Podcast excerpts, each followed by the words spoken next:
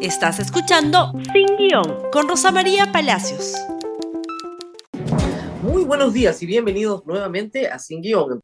Muy bien, y ahora sí empezamos el programa con noticias preocupantes respecto a las decisiones que se toman sobre geopolítica en el Perú. Y vamos a empezar con la noticia que a todos nos ha sorprendido ayer. Hoy se ha convocado al Congreso de la República para debatir el permiso de viaje para Dina Boluarte. La idea es que Dina Boluarte viaje la próxima semana, del 11 al 15, a Italia y a Alemania. Esta urgencia parece, les digo, reitero, bastante extraña. Una gira de la presidenta de la República, una visita de Estado de esta magnitud, no se trabaja en una semana. Vamos por partes y cucharadas porque el problema es complejo. Primero, la ley que autoriza viajar a Dina Boluarte, como ustedes saben, es inconstitucional. Eso es clarísimo. Lo que pasa es que no hay el conjunto de congresistas que se presente ante el Tribunal Constitucional y probablemente el Tribunal Constitucional la bendiga. Han modificado la Constitución por ley. Responsabilidad del Congreso. Pero el Congreso le da permiso para que se vaya de viaje lo que quiera. No hay problema. El problema es que las giras de la presidenta tienen que responder ¿no es cierto?, a una política de Estado. La gira de Naciones Unidas fue un fracaso interno y externo, porque no hubo forma de construirle una agenda más o menos digna, porque las agendas demoran tiempo en construirse. Hablemos en primer término, antes de hablar del Vaticano, hablemos primero de Alemania, porque acá está pasando una situación muy, muy rara. En la solicitud que han enviado al Congreso, sobre Alemania se dice lo siguiente. Miren ustedes, es raro. Eh, el día 13 de octubre la señora presidenta se trasladará a la ciudad de Berlín, donde será recibida por el presidente de la República Federal de Alemania, señor Frank Walter Steinmeier, con quien sostendrá una reunión destinada a fortalecer las relaciones bilaterales. Sobresale el apoyo alemán para nuestra adhesión a la OCDE, la sostenida cooperación y calificación del Perú como un aliado global de Alemania en temas de desarrollo sostenible y en general la amplia conciencia en temas de política exterior. Muy bien. En ninguna parte se dice que la señora presidenta de la República va a hablar con el canciller Scholz. Y resulta que el presidente de Alemania es una figura muy respetable, pero casi decorativa el que gobierna Alemania es el canciller de Alemania. ¿Es una visita protocolar a Alemania? La otra parte del viaje es ir a Italia, donde va a ir a la FAO. La FAO queda en Roma. Sí, a unas 20, 30 cuadras del Vaticano, no está muy lejos. Menos, tal vez. Muy bien. Y el plato fuerte es ir a ver al Papa. Ahora, el Papa la ha invitado para que esté con él el próximo 12, la próxima semana. No, el Papa no la ha invitado, porque el Papa está en este momento en un asunto muy importante, muy serio para la Iglesia Católica, que ha tenido una larguísima preparación. Así lo informa Infobae, por favor. Hoy, hoy miércoles, se inaugura el primer sínodo de la Iglesia con derecho a voto para laicos y mujeres. ¿Ok? Esta asamblea ordinaria del Sínodo de los Obispos va a discutir uno de los temas más importantes, que es el futuro de la Iglesia Católica. Hoy, hoy, por si acaso, por si no lo saben ustedes católicos, hoy 4 de octubre es el Día de San Francisco, fecha muy importante en el santoral católico. Francisco es el nombre que toma el Papa por San Francisco de Asís.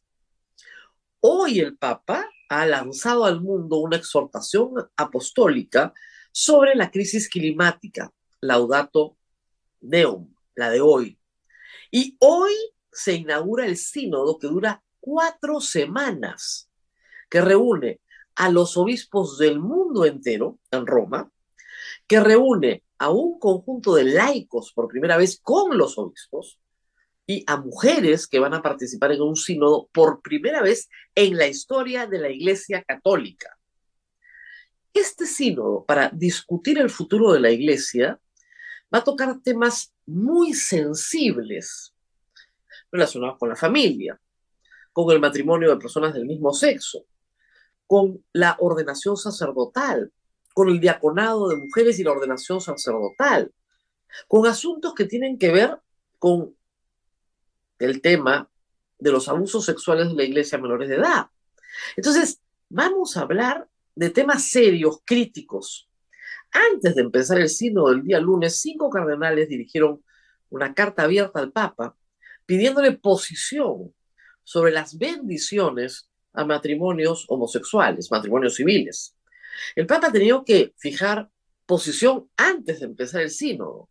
Es decir, hay un ambiente de debate, crítica, discusión. Sínodo quiere decir reunión y el camino sinodal es el caminar reunidos, unidos. Desde hace dos años hay una consulta parroquia por parroquia en todas partes del mundo sobre algunas preguntas que se han planteado para este sínodo, sobre la comunión de los divorciados, la discusión, muchas cosas que tienen que ver con la vida de la iglesia, que ya vienen de otra reunión anterior, además. Estos temas se van a debatir, son importantes, el Papa está muy interesado en que esto funcione bien. Él preside la asamblea, pero no participa en los grupos de trabajo. Los grupos de trabajo se arman ¿no es cierto?, en las próximas semanas, trayendo estas consultas de el mundo. ¿Ustedes creen, por el amor de Dios, que va a invitar a Dina Boluarte a ir a Roma la próxima semana? No, no la ha invitado. Ella quiere ir. Y el problema es que el Papa, siendo este un país católico, no puede negarse a recibirla. Finalmente, el Papa también es un jefe de Estado, por más que tenga la agenda complicadísima. Entonces, ¿cuál es el propósito de Dina Boluarte yendo a ver al Papa? Porque ya hemos visto que al presidente de Alemania es una figura francamente decorativa, pues conseguir, ¿no es cierto?, mejorar su imagen pública. Pero hay algo que tienen que saber perfectamente en Cancillería. El Papa jamás se deja instrumentalizar. Las relaciones internacionales del Vaticano, su Cancillería es de primer nivel. Sus nuncios son decanos de los cuerpos diplomáticos en todas partes del mundo. Nunca el Papa se deja instrumentalizar. El último que trató no le fue bien. Vean ustedes esta eh, declaración de Pedro Pablo Kuczynski de mayo último a Infobae. Cuando hablé con el Papa Francisco antes de indultar a Alberto Fujimori, me dijo, me dijo, soltalo, che.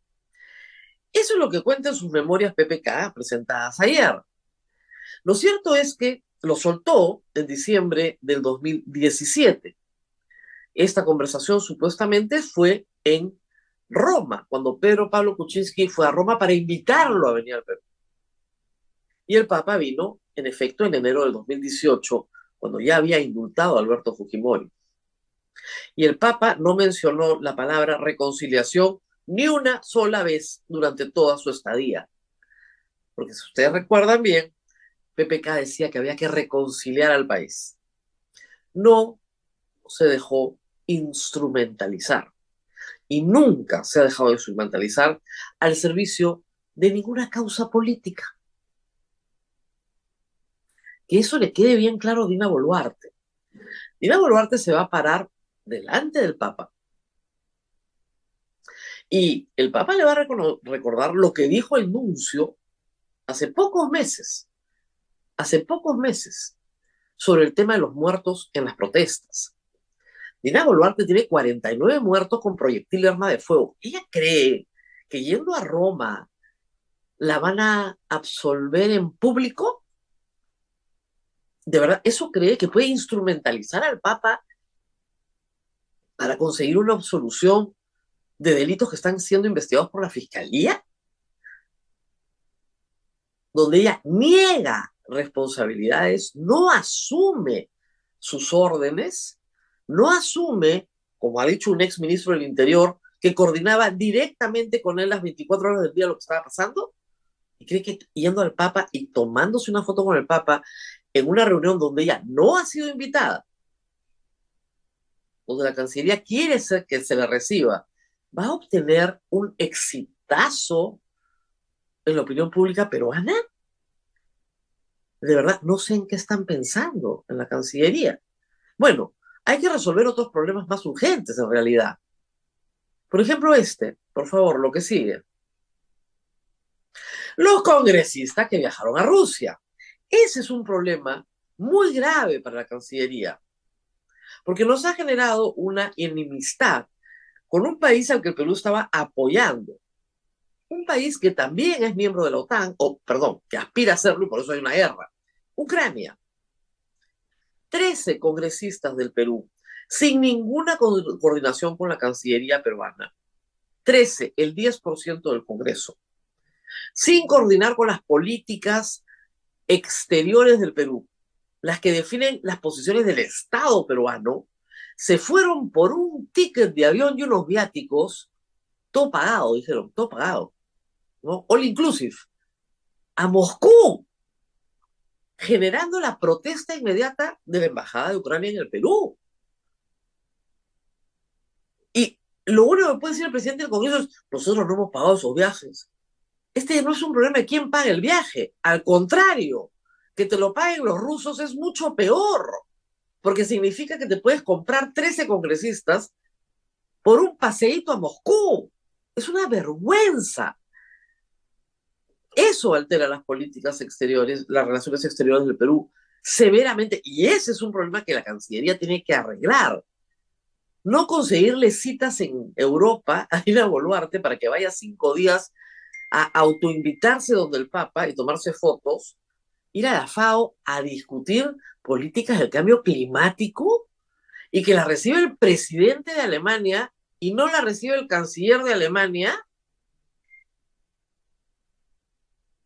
De verdad, francamente, no se puede improvisar las relaciones exteriores del Perú. Que sigue, por favor, porque hay mucho más. Bueno, este es el problema central del Perú. Estados Unidos expresa su preocupación por control chino sobre el mercado eléctrico y puertos del Perú. Y lo que dice, a ver, es que claramente, a ver, esta es una historia que viene por, entre varias personas, ¿ok? El Financial Times, que es una publicación muy seria, publica que un funcionario, un alto funcionario del Estado peruano, le dice al Financial Times que Estados Unidos ha expresado formalmente al Estado peruano su preocupación por el control chino sobre el mercado eléctrico por todo el Perú. Y que esa preocupación no ha tenido hasta ahora respuesta. No lo ha dicho públicamente el Departamento de Estado de los Estados Unidos en su Cancillería, pero sí lo ha filtrado a una publicación seria como Financial Times para que este tema sea público en el Perú. ¿Y qué es lo que les preocupa a los Estados Unidos de un megapuerto como el puerto de Chancay, y del control de más del 60% del mercado eléctrico peruano. Le preocupa que el Perú no está en capacidad de analizar las consecuencias geopolíticas de la penetración de los capitales chinos en el Perú. ¡Qué vergüenza, por Dios! Miren, el Perú decidió hace más de ya 25, 30 años, más de 30 años, abrir su economía al mundo. Por lo tanto, acá pueden venir capitales de donde quieran, contrario de que traigan inversión privada. Y pueden ser norteamericanos, de los Estados Unidos, pueden ser chinos, pueden ser rusos, siempre y cuando se sometan a las reglas del Estado de Derecho Perú. Pero hay varios problemas. El megapuerto de Chancay, que es un puerto muy importante, muy importante para el Perú y para América del Sur, para el Pacífico, es un puerto que tiene la posibilidad de ser un puerto utilizado para la defensa china. Y esas garantías de que no va a ser utilizado para la defensa china tienen que dárselas la Cancillería peruana a la OTAN. Es un tema serio, grave. Por otro lado, controlar el 60% de la energía eléctrica de un país es un asunto que todavía está en evaluación en Indecopia, hay que decirlo, pero es un asunto sobre el cual hay que también discutir. Es cierto que son múltiples empresas chinas que son manejadas por conglomerados diferentes, ¿ok? Pero al final del día, todas pertenecen al Estado chino. ¿Ok? Entonces, hay un problema geopolítico que la Cancillería tiene que reflexionar sobre él, debatir y fijar una posición del Estado peruano. Pero la Cancillería está ocupada en conseguirle fotitos a Dina Boluarte, no en realmente tratar un asunto que es sumamente serio porque no nos podemos enemistar con Ucrania y con Estados Unidos. Ucrania es el granero del mundo, del planeta, y los Estados Unidos es un aliado del Perú, justamente en la liberación de su comercio exterior. Esto implica gente de mucho nivel en la Cancillería que le explique a la señora Dina Boluarte que es una política de Estado. No que la manden de viaje para que el señor Otaro la pueda gobernar tranquilo. No que la manden de viaje, francamente, a citas intrascendentes. La del presidente alemán les explico. Si no es con el canciller de Alemania, ¿para qué vas a ir? Y con el Papa, francamente, te estás colando en medio de un momento muy importante para el Papa, en el que se han invertido mucho tiempo, muchas energías, y se tiene que definir, así se ha llamado, el futuro de la Iglesia Católica. Y a Boluarte sentada haciendo antesala para que la reciban 10 minutos y se tome una foto. Y cree que con eso va ella o el gobierno del Perú a instrumentalizar al Papa a su servicio. O sea, ¿En qué están pensando? Por supuesto que le van a dar permiso al Congreso. Eso está fuera de discusión. Pero ¿para qué? La verdad es que que recuerden, por favor, en Cancillería, el discurso del nuncio. ¿O no se acuerdan? En la que el nuncio le recordó que no se podía actuar con la ley de la fuerza, sino con la fuerza de la ley y se lo dijo en su cara, el nuncio es el, para ponerlo en términos civiles, el embajador del Vaticano. Y se lo dijo en su cara, que tenía que actuar con la fuerza de la ley, no con la ley de la fuerza. Y la conferencia episcopal peruana ha sido bien claro en comunicados diciendo, ni un muerto más. Esto no es tolerable quiere ir a buscar bendiciones papales? El Papa, por supuesto, la tiene que recibir. Es la presidenta de un país. Y harán un huequito en la agenda para que, ¿no? Le den, como digo, sus 10 minutos. Pero que no le sorprenda a la Cancillería que el Papa le diga algo muy duro que la señora Boluarte de repente no quiere escuchar. Como, bueno, ¿qué pasa con los muertos en tu país? ¿Las víctimas van a obtener justicia? ¿Van a ser resarcidas? ¿Dónde está la justicia? ¿Y dónde está la vida que defendemos los católicos? Tal vez no sea el viaje más conveniente para Dina Boluarte. Y todo este apurete es muy extraño. Discúlpenme, una visita de Estado no se plantea así de un día para otro y en una semana estoy en Europa. Salvo que hay un asunto muy grave en el medio y que el objetivo del viaje sea otro, desconocido para todos nosotros. Vamos a la pausa, que ha quedado largo el primer bloque.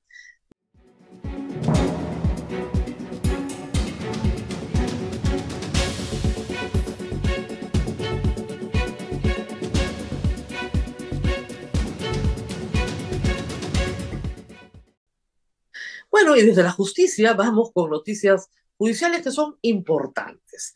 Miren ustedes lo siguiente, se encontró en la Contraloría haciendo un examen de control posterior anomalías en el nombramiento del jefe de control de la Fiscalía. Juan Fernández Gerí reportó diplomas con capacitaciones cuyas fechas se cruzan y docentes niegan haber dictado determinados módulos.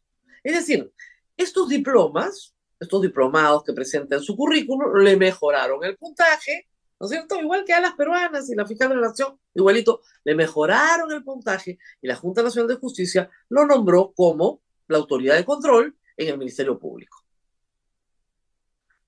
¿Qué ha dicho la Junta Nacional de Justicia? Ha sacado un comunicado. Y en el comunicado lo que dice al final es que los documentos que presenta un postulante tienen el carácter de declaración jurada. Primero, además, que la Contraloría hizo control concurrente durante el concurso, ¿ah? no detectó este problema, pero que además los documentos se presentan con cargo a control posterior y tienen carácter de declaración jurada. Es decir, creo que el señor Fernández Gerí está metido en un enorme problema, porque si ha mentido respecto a estos diplomados, pues ha cometido un delito, falsa declaración en documento administrativo. Y lo más probable es que lo destituyan y que tenga que responder a la justicia por el delito que ha cometido. Así están las cosas. Pero lo siguiente, por favor, no es menos sorprendente, aunque ya no sorprende nada. Este mismo señor, el señor Juan Fernández Geri, que es el jefe de la Autoridad Nacional de Control del Ministerio Público, le ha abierto ya, no investigación, ahora sí, proceso disciplinario a Rafael Vela y Domingo Pérez por declarar sobre Patricia Benavides. ¿Qué declararon? Que la señora Patricia Benavides no tenía vela en el entierro el día que llegó Toledo. Les preguntaron, ¿cuál es el rol de la señora eh, fiscal de la Nación? Y dijeron, ninguno. Vela dijo, ninguno. Ah, le ha faltado el respeto. Eso es una falta de respeto. Y José Domingo Pérez también, por hablar de la fiscal de la Nación y faltar el respeto. Listo, disciplina. Bien brava la señora, ¿no? La señora no le entran vainas. Aquí nadie habla de mí. ¿Qué sigue? Por favor, tenemos más noticias desde la justicia. Bueno, la señora fiscal, autopoderosa, todopoderosa, eh, no ha querido entregar los audios requeridos por transparencia. El Tribunal del Ministerio de Justicia, dedicado a la transparencia y acceso a la información pública, ordena los audios de la Junta de Fiscales Supremos del 24 de mayo, en la que intercambiaron un montón de palabras bastante fuertes con Zoraida Ábalos. Zoraida Ábalos ha pedido transcripción y el audio, no se lo han dado. Bueno, lo pidieron los periodistas por transparencia, fueron al Ministerio de Justicia, lograron su resolución y la señora fiscal primero los calificó de mentirosos, que no, no, no, no han mentido en nada, no entregaron, no les da la gana de entregar. Lo que sí entregaron fue una cautelar ante el Poder Judicial para no entregar nada y una acción de amparo para no entregar nada. Como les decía ayer, ¿qué tal terror el de la señora que nos enteremos qué cosa dijo? Y finalmente, desde la justicia, una sola buena noticia. Fiscalía archiva definitivamente investigación contra Paola Ugaz por lavado de activos.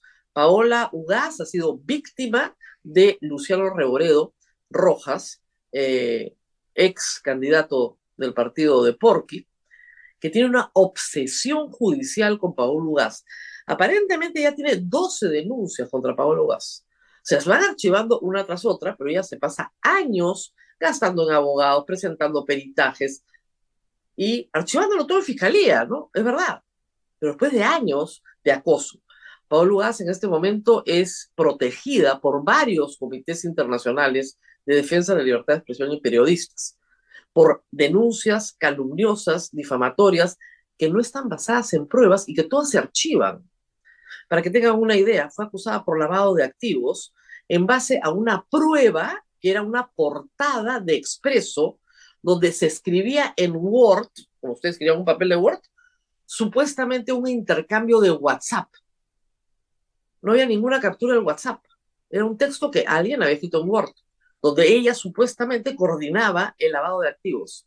Hay que ser un imbécil para presentar eso como prueba. Bueno, le abrieron el proceso, pero es lo más grave. Con esa misma información, la fiscal de la Nación le ha abierto a Paolo Ugaz, que no es alto funcionario del Estado en absoluto, otra investigación por los mismos hechos por enriquecimiento ilícito. La fiscal de la Nación, esta, Patricia Benavides, a la periodista que ve los problemas, no solamente sexuales, los abusos de su Alicium respecto a un grupo de jóvenes en materia psicológica, física y sexual, sino también que investiga las finanzas de este grupo. Y que ella sí ha sido recibida por invitación del Papa en Roma, ella sí, y que tiene la protección en muchos casos de altas autoridades de la Iglesia por la persecución que sufre como mujer y como periodista. ¿Qué tal? Por fin se archivó, pero la, la, persigue también la fiscal de la Nación. Y por supuesto, las no sé cuántas querellas de, de, Luciano Reboredo, que a eso se dedica, básicamente, a perseguir judicialmente a Paola Ugaz. Y el Poder Judicial recién, bueno, ayer ha sido la Fiscalía archivado, recién, frente a la absoluta agresividad del litigante de Luciano Reboredo pidiendo que no se archive y no se archive y no se archive, y ya bueno, finalmente se archivó. Increíble. Nos tenemos que despedir. Noticias realmente sorprendentes. Yo me alegro mucho por Paola. A Daniel Llovera lo siguen presidiendo. ¿ah? ah, sí, también. Los mismos, también de su alicio. La misma historia. Muy bien, nos tenemos que despedir. Nos vemos nuevamente el día de mañana. Hasta pronto. Gracias por escuchar Sin Guión con Rosa María Palacios. Suscríbete para que disfrutes más contenidos.